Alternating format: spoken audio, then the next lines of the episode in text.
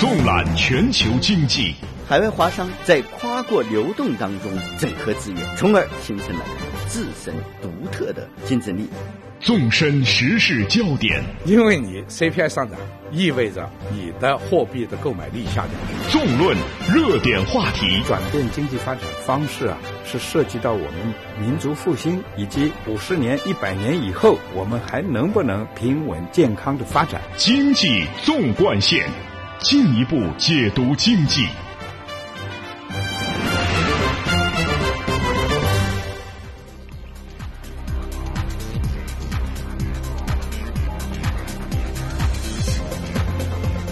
把握中国发展脉动，进一步解读经济。您好，听众朋友，欢迎收听这个时段的《经济纵贯线》节目，我是主持人张毅。您好，我是张雪。《经济纵贯线》每个星期五依然是为您梳理本周的财经热点，盘点中国股市表现，还会与您分享经济人物以及科技人才创业的独特经历。来听一下今天节目将为您带来的主要内容。重点关注。中阿合作论坛第六届部长级会议在北京召开，共建“一带一路”，打造中阿合作升级版，实现互利共赢。一周热点财经资讯梳理之后，为您带来本周经济人物。他，纽交所二百二十多年来历史上最年轻的上市公司 CEO，是中国电商界的一匹黑马，是少年天才，也是八零九零后心目中为自己代言的创业偶像。他就是聚美优品创始人陈欧。一周中国股市分析之后，是每周五特别专栏《创业之路》，了解海归人才的奋斗历程、人生选择与创业甘苦。今天我们要认识的嘉宾是留日归来、致力于中国图片视频压缩技术研发的北京乾隆泰达科技有限公司总经理张春成博士。经济纵贯线与您共同关注。好，听众朋友，今天的重点关注啊，我们一起来聚焦北京时间六月五号在北京举行的中国阿拉伯国家合作论坛第六届部长级会议。二零零四年中阿合作论坛成立以来，十年来哈，中阿经贸合作取得了实实在在的进步和发展，这很大程度上呢是得益于中阿合作论坛这一平台所发挥的作用。嗯。那么，过去的十年间，中国对阿拉伯国家的进出口商品总额呢，从二零零三年的二百五十五亿美元增加到了二零一三年的两千三百八十九亿美元，年均增幅呢达到百分之二十五。中国从阿拉伯国家进口原油从四千零五十八万吨增至一点三三亿吨，年均增幅呢百分之十二点六。中国企业对呃，阿拉伯国家的非金融类直接投资呢，从一千七百二十五万美元增至了二十点四亿美元。中阿贸易额从二零零四年的二百五十五亿美元跃升至去年的近两千四百亿美元。双方人员往来由二零零四年的。十三万人增长至去年的八十三万人。嗯，确实哈，从这些数字当中，我们可以看出来，尽管面临着西亚北非地区的局势动荡和国际经济不振的种种困境，但是中阿经贸在过去十年间呢，已经经历了从量变到质变的一个飞跃，而现在中国已经成为了阿拉伯国家的第二大贸易伙伴。嗯，没错。今年啊，恰逢中阿合作论坛成立十周年，未来中阿关系该如何进一步发展，更是成为了各方关注的焦点。中国国家主席习近平在会议开幕式上提出深化中阿合作的政策主张，表示呢，中阿双方要弘扬丝绸之路精神，通过共建丝绸之路经济带和二十一世纪海上丝绸之路，打造中阿利益共同体和命运共同体。我们一起来听一下记者石冉申旭中方带来的报道。同阿拉伯朋友见面啊，总有一见如故的感觉。这种亲近感源于我们对待彼此的热诚，也源于中阿两个民族长期的交往。在中阿合作论坛第六届部长级会议开幕式上，中国国家主席习近平回顾起中阿友好交往的历史和合作发展的成功经验。习近平表示。中阿双方要弘扬丝绸之路精神，不仅要促进文明互鉴、尊重道路选择、倡导对话和平，也要坚持合作共赢。中国追求的是共同发展，我们既要让自己过得好，也要让别人过得好。中国愿意把自身发展同阿拉伯国家发展对接起来，为阿拉伯国家扩大就业、推进工业化、推进经济发展、提供支持。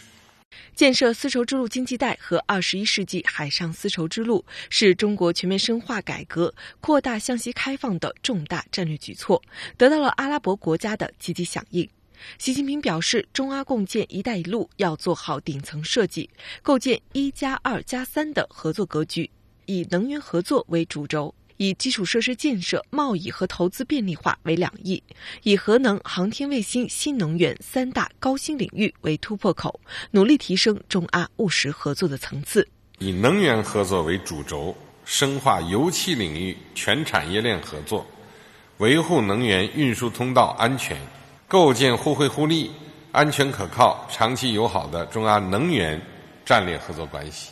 中方将鼓励中国企业自阿方进口更多的非石油产品，优化贸易结构，争取中阿贸易额从去年的两千四百亿美元，在未来十年增至六千亿美元。双方可以探讨设立中阿技术转移中心，共建阿拉伯和平利用核能培训中心。研究中国北斗卫星导航系统落地阿拉伯项目。同时，习近平宣布，中阿双方决定把2014年和2015年定为中阿友好年。今后三年，中国将为阿拉伯国家培训六千名各类人才，同阿方分享发展、减贫等方面的经验，交流中方的先进适用技术。嗯，好，非常感谢本台记者的综合报道。阿拉伯国家呢是丝绸之路经济带和二十一世纪海上丝绸之路的西端交汇地区，是中国建设“一带一路”的天然和重要的合作伙伴。中国呢希望同阿拉伯国家加强在能源、经贸、基础设施等传统领域，以及核能、航天、新能源等新兴领域的合作，分享发展成果，促进共同繁荣。阿拉伯国家呢，也希望以东向战略对接中国的向西开放，发挥比较优势，为自身赢得更多的发展机遇和空间。双方呢，要把共建“一带一路”作为规划未来十年关系发展的基本的。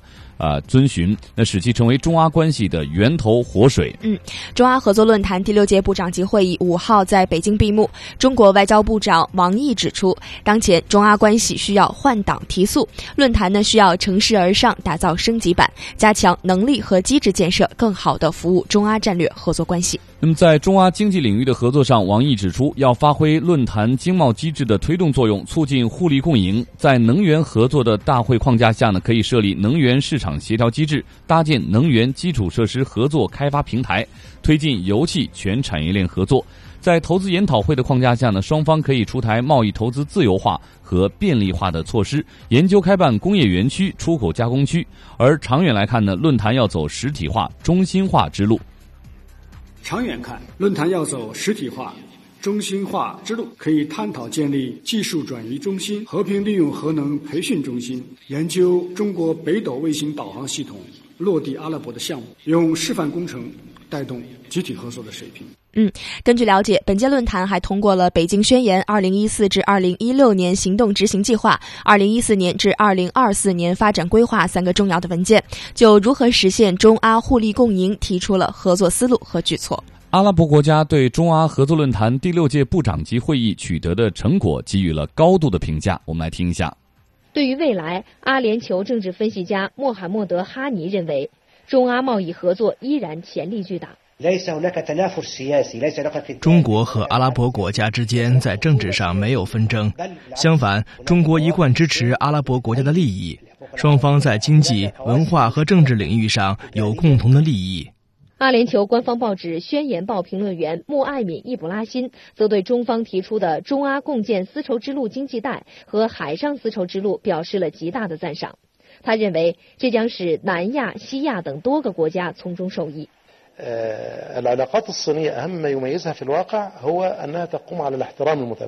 相互尊重是中国发展对外关系的重要宗旨。重启丝绸之路将会有很多益处，不仅表现在经济领域上，还会表现在文化交流、人文、科学等领域。嗯，好的。最后的一个重点关注的时间段里呢，我们来听一下本台的评论员雷思海对于中阿经贸合作的综合点评。六月五号呢？中国阿拉伯国家合作论坛第六届部长级会议在北京闭幕，习近平主席发表讲话，提出中阿共建“一带一路”，也就是丝绸之路经济带与丝绸之路。“一带一路”呢，是中国新一届政府提出的对外经贸战略的重要部分，是中国立足于国内外两个大局而提出来的。那么，通过丝绸之路与丝绸之路经济带的复兴，中国将为世界经济的发展带来新的贡献。当然，中国自身也将从经济发展与地缘政治安全方面获得双重受益。那么，对阿拉伯国家来说呢？“一带一路”也意味着重大机遇。中国不仅是阿拉伯国家产品的重要出口地与进口商品来源地，同时也是他们的重要的投资对象。在美欧国家都陷入萧条式复苏的当前，中国机遇对这些国家来说是非常重要的。那么这次呢，中国方面提出的合作当中呢，有一个地方是非常能够打动阿拉伯国家的，那就是中国不仅给阿拉伯国家带来基础设施建设呢，同时还能够给他们带去工业化，比如说建设中阿技术转移中心。那么这是阿拉伯国家半个多世纪以来梦寐以求的东西，也是西方国家一直不给的。那么这样很有诚意的合作，应该是非常值得期待的。您正在收听的是《经济纵贯线》。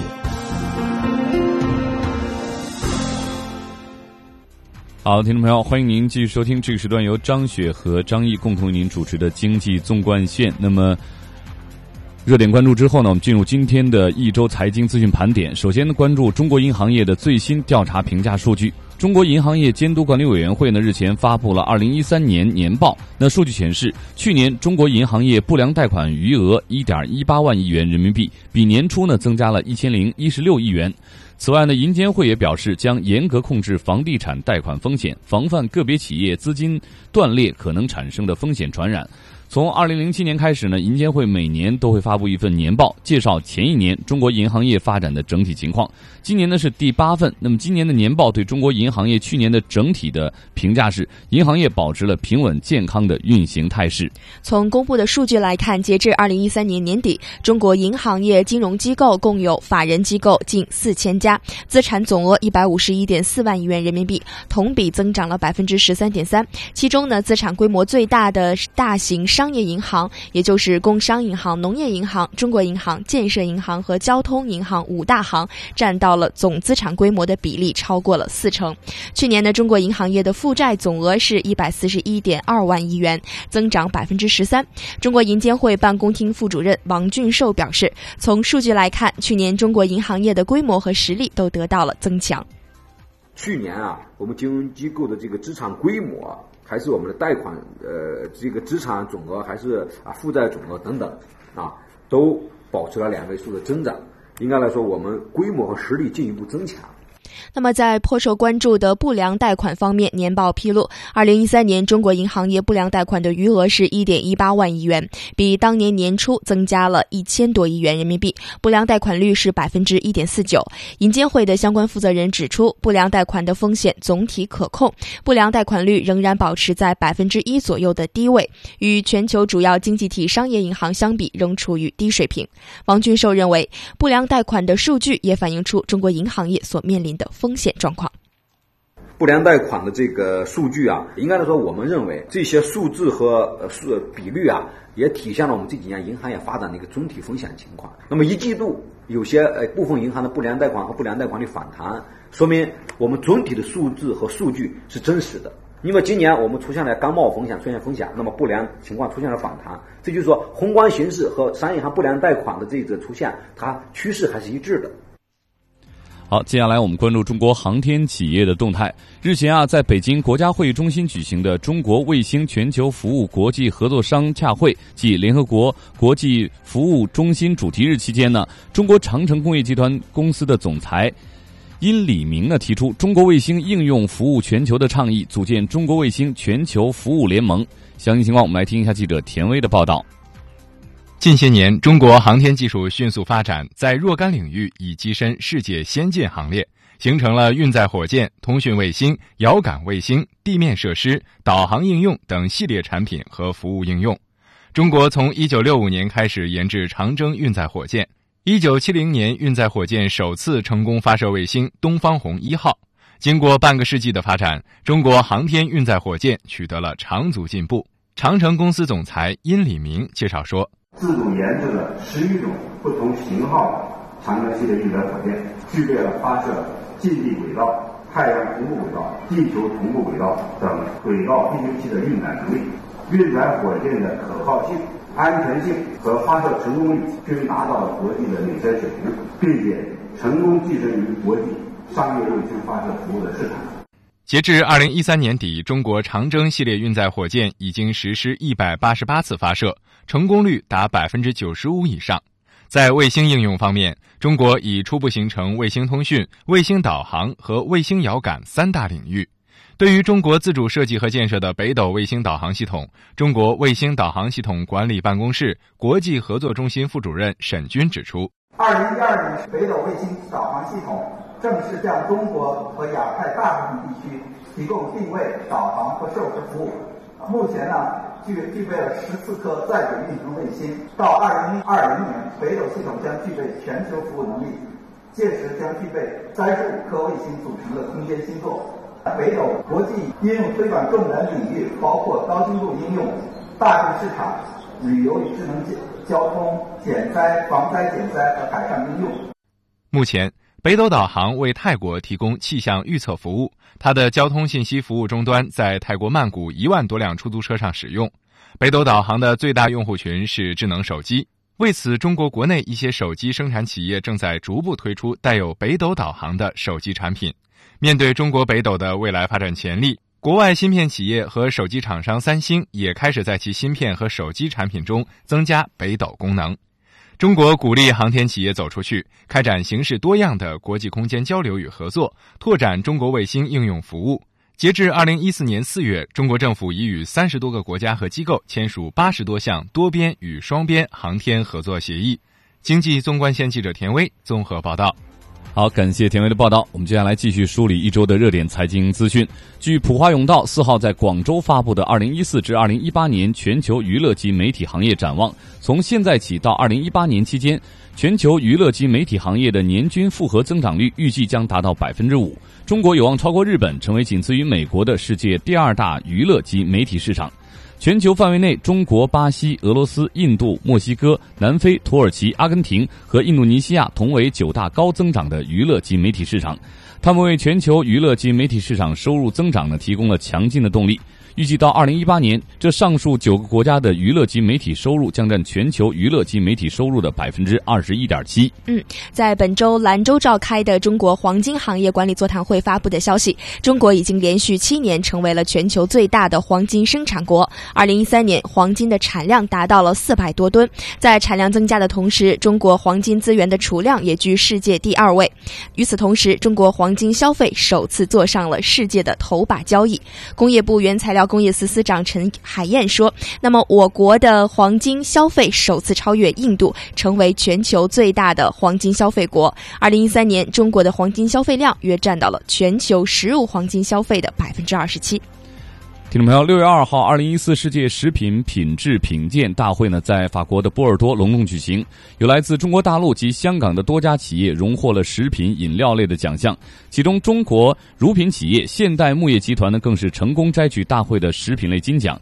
在当天呢，还有来自中国上海、广州、大连、杭州以及香港的几家食品公司的果味饮料、无添加甜品，在数千类产品中脱颖而出，分别获得了2014年世界食品品质品鉴大会的。多个奖项。嗯，最后我们再来关注一下巴西世界杯。巴西世界杯呢即将开幕了，虽然中国队没有进入决赛，但是不少中国元素都为世界杯的举办发挥了不可或缺的作用。在今年的巴西世界杯期间，呃，在数座世界杯球场的建造工程当中，主导施工的正是中国三一重工集团的起重设备。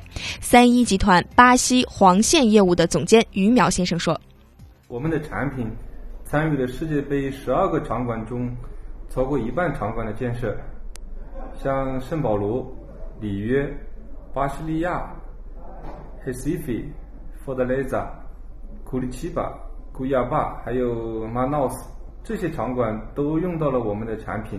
那么在整个场馆的建设中，我们的产品没有出现大的质量问题，也没有出现过因为质量问题而引起的停工。嗯，三一重工呢，从二零零七年开始探索巴西市场，已经凭借过硬的设备品质和良好的售后服务，在巴西市场上稳稳地站住了脚跟。在二零一三年，三一重工在巴西大型机械市场的占有率就已经达到了百分之三十七。那么，巴西市场呢，也是三一重工国际市场当中非常重要的一部分。呃，虽然中国足球没有能在巴西世界杯的比赛当中占有一席之地，但是这样三一重工的中国元素都为巴西世界杯贡献了一份自己的力量。嗯，好，听众朋友，一周热点财经资讯盘点之后呢，是本周财经人物。您正在收听的是《经济纵贯线》。各位听众，前不久呢，聚美优品正式在美国纽约证券交易所挂牌上市，那么市值呢超过三十五亿美元。现年三十一岁的聚美优品创始人及 CEO 陈欧呢，成为纽交所二百二十多年来历史上最年轻的上市公司 CEO。嗯，陈欧呢曾经亲自出镜为公司拍摄我为自己代言的一系列广告大片，而名声大噪，备受媒体和业内人士的关注。嗯，好的，马上走进本周的财经人物——聚美优品创始人陈欧。陈欧，聚美优品 CEO 及创始人，十六岁留学新加坡，就读南洋理工大学。大学期间成功创办在线游戏平台 Greener。二十六岁获得美国斯坦福大学 MBA 学位。二十七岁创办聚美优品。二十九岁荣登福布斯创业者榜。后来他亲自出镜为公司拍摄的《我为自己代言》系列广告大片，引起八零后、九零后强烈共鸣。出生于一九八三年的陈欧，在扮演聚美优品 CEO 的角色时，有着超越年龄的成熟和理智。这种成熟和理智与他的家庭环境、创业经历有着很大的关系。十六岁的时候，陈欧便独自一人来到了新加坡，到南洋理工大学学习计算机。那时候的陈欧和很多大学生一样爱玩游戏，但唯一不同的是，他会把玩游戏当做一个挣小钱的渠道。也因为爱玩游戏，二零零五年刚毕业的时候，陈欧便拿着自己剩下的奖学金和一些打游戏比赛赢的奖金，在家中自己写程序、自己画图，创办了在线游戏平台 Greener。当时 Greener 的用户数量超过两千万。后来也因为这段经历，陈欧被冠以“少年天才”的名号。但正在爬上顶峰的 Greener 只进行到一半就被迫停止了。一向强势的父母告诉陈欧，希望他能够继续深造。之后，陈欧在父母的安排下来到了斯坦福大学读书，并成为斯坦福 MBA 最年轻的中国毕业生。在美国，他学到了很多东西，并结识了与他志同道合的朋友刘辉、戴宇森，并说服了他们回国一起创业。不过，陈欧回国后的第一个项目开展的并不顺利。这个搬照美国的模式游戏在国内并没有得到玩家的认可，这次挫败让陈欧深刻地认识到了市场规则的力量，也开始重新审视和寻找合适国内市场需求的商业模式。电子商务和团购的大热让陈欧闻到了机会的味道。陈欧与合伙人经过大量的市场观察和分析，发现国内化妆品市场体量惊人。调查数据显示。中国化妆品市场二零一零年的市场规模已经达到了一千三百亿元，是全球第三个化妆品消费市场。经过分析之后，陈欧决定从做化妆品团购网站开始。但是做化妆品团购网站，这对于当时不懂女性消费体验、不懂化妆品、不懂零售、不懂电子商务、也不懂仓储物流的陈欧来说，无疑是一次痛苦的转型。但是陈欧他成功了。目前，聚美优品已经在国内占据了化妆品电商市场百分之二十二点一的份额，活跃用户达到一千零五十万。二零一三年，移动端销售占比高达百分之四十九，重复购买订单占订单总数的百分之八十八点九。这些数据与此前在美国资本市场被广泛看好的唯品会不相伯仲。事实证明，陈欧是正确的。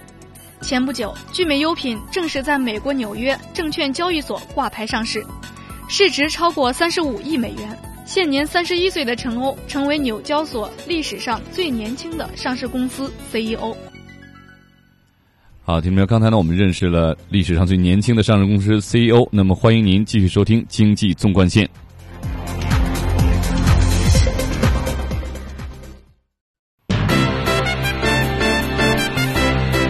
同步经济脉动，折射理性思维，相对的观点，绝对的品质。经济纵贯线，进一步解读经济。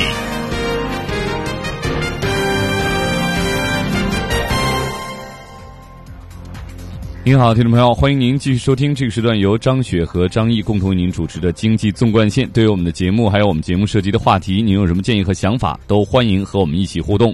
您可以发送邮件到 china at ci dot com dot cn。或者拨打语音留言电话八六一零六八八九二零三六。嗯，没错，我们最近也是收到了很多来自美国还有澳洲的一些热心听友的电话，给我们的节目呢予以很多这个很有价值的建议和反馈，再次感谢大家。嗯，同时呢，你也可以登录到我们的华语广播网三个 W 点 Chinese Radio 点 CN 在线收听我们的节目，并且您可以在网页下方的一块网友留言处给我们留言。经济纵贯线，期待大家的参与。嗯。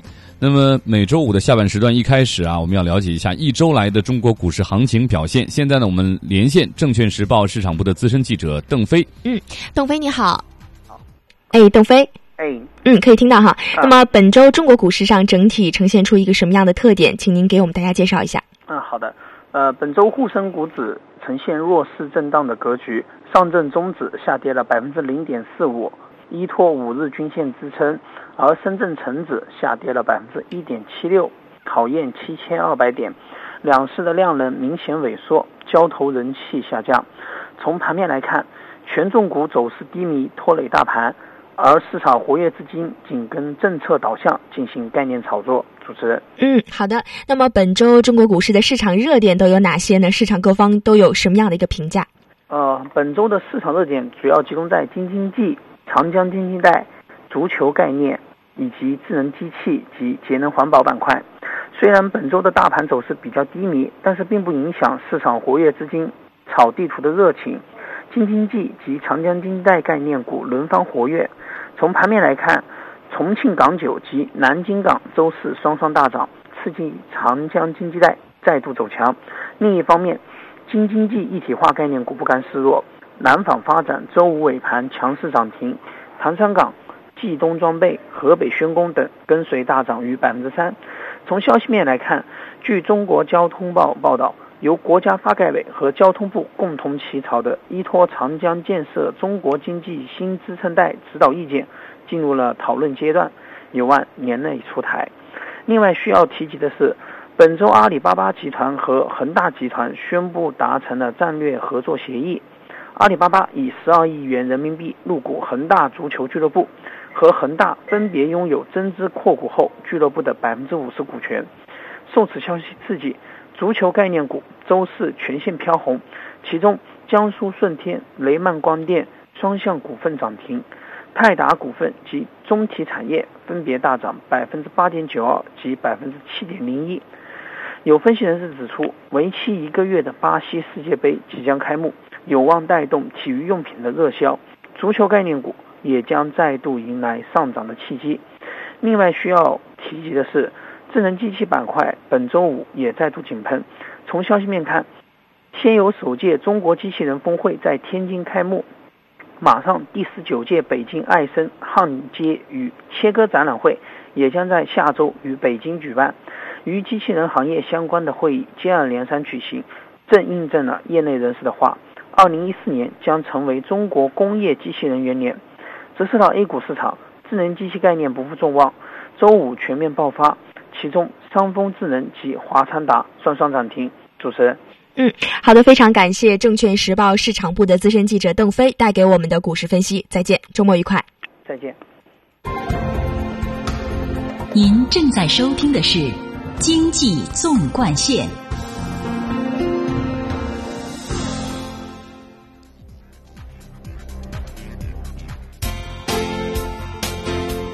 想是用来实现的，不是拿来怀念的。今天，中国这片创业热土又会创造多少奇迹？让我们一起分享这些创业者的人生经历。欢迎收听《经济纵贯线》创业之路。好，听众朋友，每周五经济纵贯线的后半时段，我们都会为您特别推出海外高端人才回国创业的人物专访、创业之路，了解他们的奋斗历程、人生选择与创业甘苦。希望呢会对关注中国发展的朋友们有一定的借鉴和帮助。今天我们要认识的嘉宾呢是留日归来，北京乾隆泰达科技有限公司的总经理张春成博士。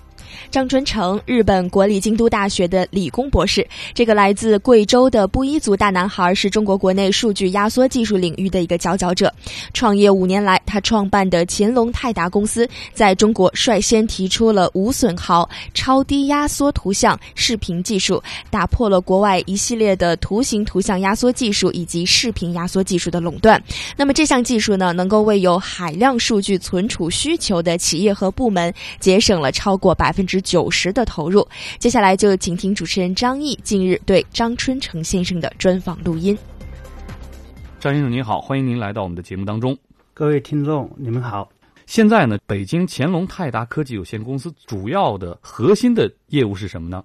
我们主要的核心业务就是做压缩了。压缩，嗯，这个名词可能听起有点陌生。呃，我们打个比方啊，就是我们照相啊，你的图片比较大，那么我们希望在图像质量不变的情况下，让它变得更小，然后我们传输就更快，存储的就更多。啊，这是一种压缩的技术了。对，那你们主要面对的客户是什么呢？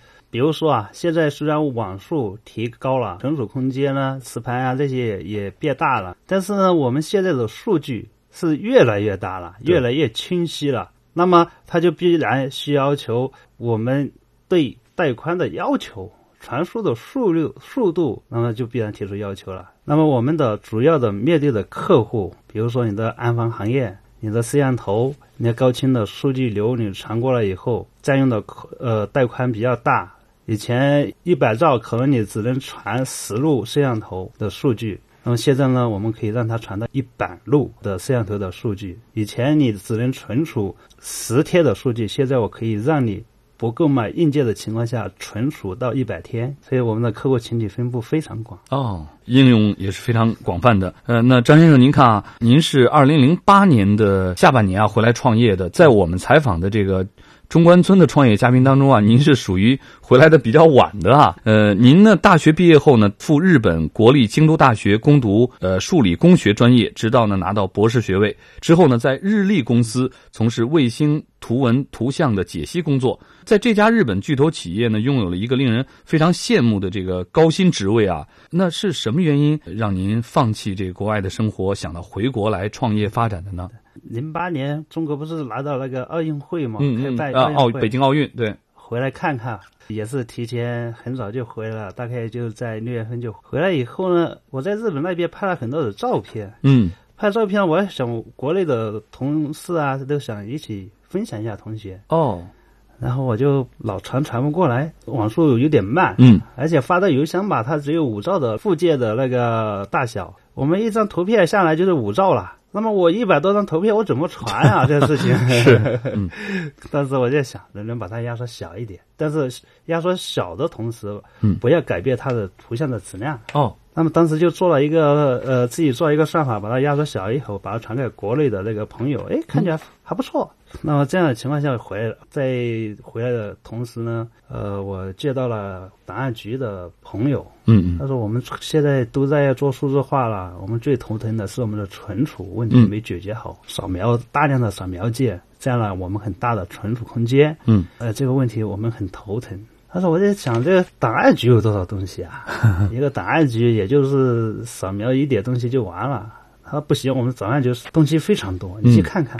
也可以看，不看不知道，一看吓一跳。嗯，有些几千万页的扫描文件、资料、资料、文献非常档，非常多。因为我说这个市场确实是一个非常大的市场，然后实在不行，回国我们自己试一试开放，这个再来调研。图书馆也遇到这种问题，对，电子书啊，这也遇到这种问题，所以就想这条路可能是对的，就按这个方向去做创业了。就想到这个应用啊，呃，您想过没有？就是说，国内呢这几年的变化也很快啊，呃，有可能你在做的时候，可能有不少的人都会蜂拥而上，甚至在这个领域也是在这方面希望能有能有所突破。当时有没有这方面的考虑呢？但是有啊，因为你一个技术出来，首先你不能做的比别人差吧？那你比别人差就没市场了。光有一个压缩技术，可能也不能解决用户应用的需求。嗯，这样的话，你必须要跟用户的需求不断的贴合、结合，然后呢，不断的要对用户的需求不断的在做调整。那么我们在用户的这个帮助下，我们把我们的压缩技术做成了切入了我们的文字识别，嗯，又做了搜索引擎。哦，这样的话，我们再跟它答案平台直接进行配合、进行对接，加上保密啊，很多的技术加起来，那么才能形成一个完整的一个软件链，然后这样一个过程。所以在我们研发当中，整个的体系就是围着用户转。呃，以用户的需求为你们的这个核心的研发的领域啊。对，我们也看到之前呢有媒体啊曾经对你们的行业呢做过报道啊。嗯。另外，您也曾经说过啊，自己性格比较内向啊。您说您自己并不善于跟人打交道。呃那么，像创业公司、创立公司管理团队总要跟人沟通、跟人交流啊。那当初要创业，怎么克服这些弱点呢？呃，就您总得到北京来，您虽然技术很好，但总要跟有关部门啊、跟一些行业打交道吧？您怎么去做的呢？这个啊，嗯也是跟工作环境有关系。像读完本科、读研究生、读完研究生、读博士，读完博士以后在实验室，那么这个封闭的这个群体本身人就不多。第二个呢，这些同事之间学理工科的话也不多。然后自己创业呢，你要首先你要面对你的生存问题，那么你肯定要面临到你要跟客户打交道，对，怎么把你的产品推销给客户？这样的情况下，刚开始是国内创业的时候，也对国内的决策体制啊，哪个是做决策人啊都不知道，自己研发出来的东西也不知道卖得出卖不出去，实在没办法，这个为了生存，那就跑到用户那去，借着人就就就大胆的列了，我说我们的东西。怎么样？怎么样？给你做的也是，有些人看看就你走吧，我们不需要。哎呀，这个很伤自尊心啊！但是呢，你又不去做又不行。公司你又是做技术研发者，你又是做市场的领门人。嗯，如果说市场对你的东西没有需求的情况下，你再研发出来，你也没有办法。对。所以就跟客户去做交流，不断的磨，不断的练，把自己的面子啊，什么东西啊都放下来。哎呀，一定要把这个自己东西推销出去。嗯、从一个技术人员走向一个市场推广人员，这个过程很痛苦的啊。从技术人员走向市场推广人员，还要亲自去跟用户啊接触。呃，你回国创业，把公司设在了北京。那么北京留学归国人员、创业员给您这个创业啊提供了什么样的帮助？另外，您认为北京的创业环境怎么样呢？首先呢，回国。把公司创在北京，主要是基于我这里面同学多，嗯嗯，刚才也想到的嘛，就是第一个，哎，这同学多，嗯，在北京念的书嘛。但是选定了北京留学人员创业园啊，主要是考虑在于这个园啊是归国留学人员创业最早的一个园区，而且这这些呢创业的人员多半都是理工科毕业，都有相似的经历，啊、呃，相似的背景，而且学技术的背景呢比较。多，那么在创业过程当中呢，可以很快的融入到这个创业的这个园区的这种氛围里面。哦，这第一个原因，还有一个原因呢是流创业园呢的领导啊或者这个氛围对我们创业非常好。呃，首先呢会提供一些帮助，嗯，比如说我们对国内的政策了解不够，那么他会定期不定期的会举办各种培训，比如说你税务的、财务的，还有园区跟。管委会啊，这些的政策的解读，那么这是一方面的帮助，就从一个对国家政策不了解的人，迅速的变成各种方面都要了解一点。第二个呢，他会给你一些专业的一些培训，比如说啊，让我们参加一些总裁的一些培训班，哦，还会针对你的公司的发展，你要到融资阶段了，你的融资怎么去融？那融资的这种要求是什么？背景是什么呀？你都不知道。但是他会园区免费的让你们去参加这种融资的培训班，嗯，让我们很快速的就知道，哦，融资是这么一个流程啊，帮助非常大。经济纵贯线，创业之路正在播出。那么，张先生，您的这个公司二零零八年在北京中关村成立了之后。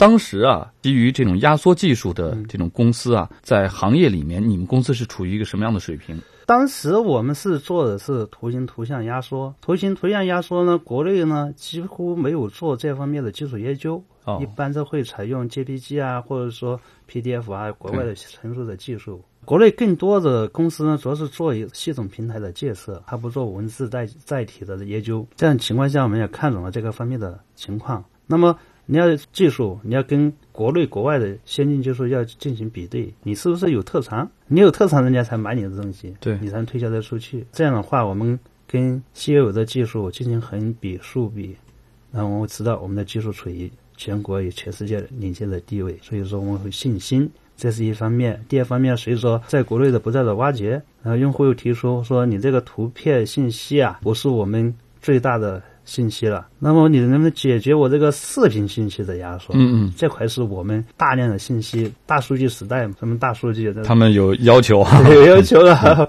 我在想，这个东西能不能解决？不知道了，我回去研究研究啊，嗯、又组织专家团队啊，我们的技术骨干呀，对它进行研究。我们花了一年半的时间，我们终于把这个视频也研究出来了。那么我们在把现有的视频流基础上，保持图像质量不变的情况下，压缩到它的十分之一。嗯，哎，用户一看非常满意，他说这只能解决我的历史视频数据信息，但是呢，我的摄像头在前端啊，你能不能解决我的带宽跟传输问题啊？哎，我说，哎呦，这个任务又大了。怎么大呢？你在前端去做研发，你要考虑到它的切入式里面的性能啊、效率啊，对，一大堆问题。还我们又花了半年时间，终于把这个我们的算法啊切入到 DSP，切入到前台摄像机啊、编码器里面。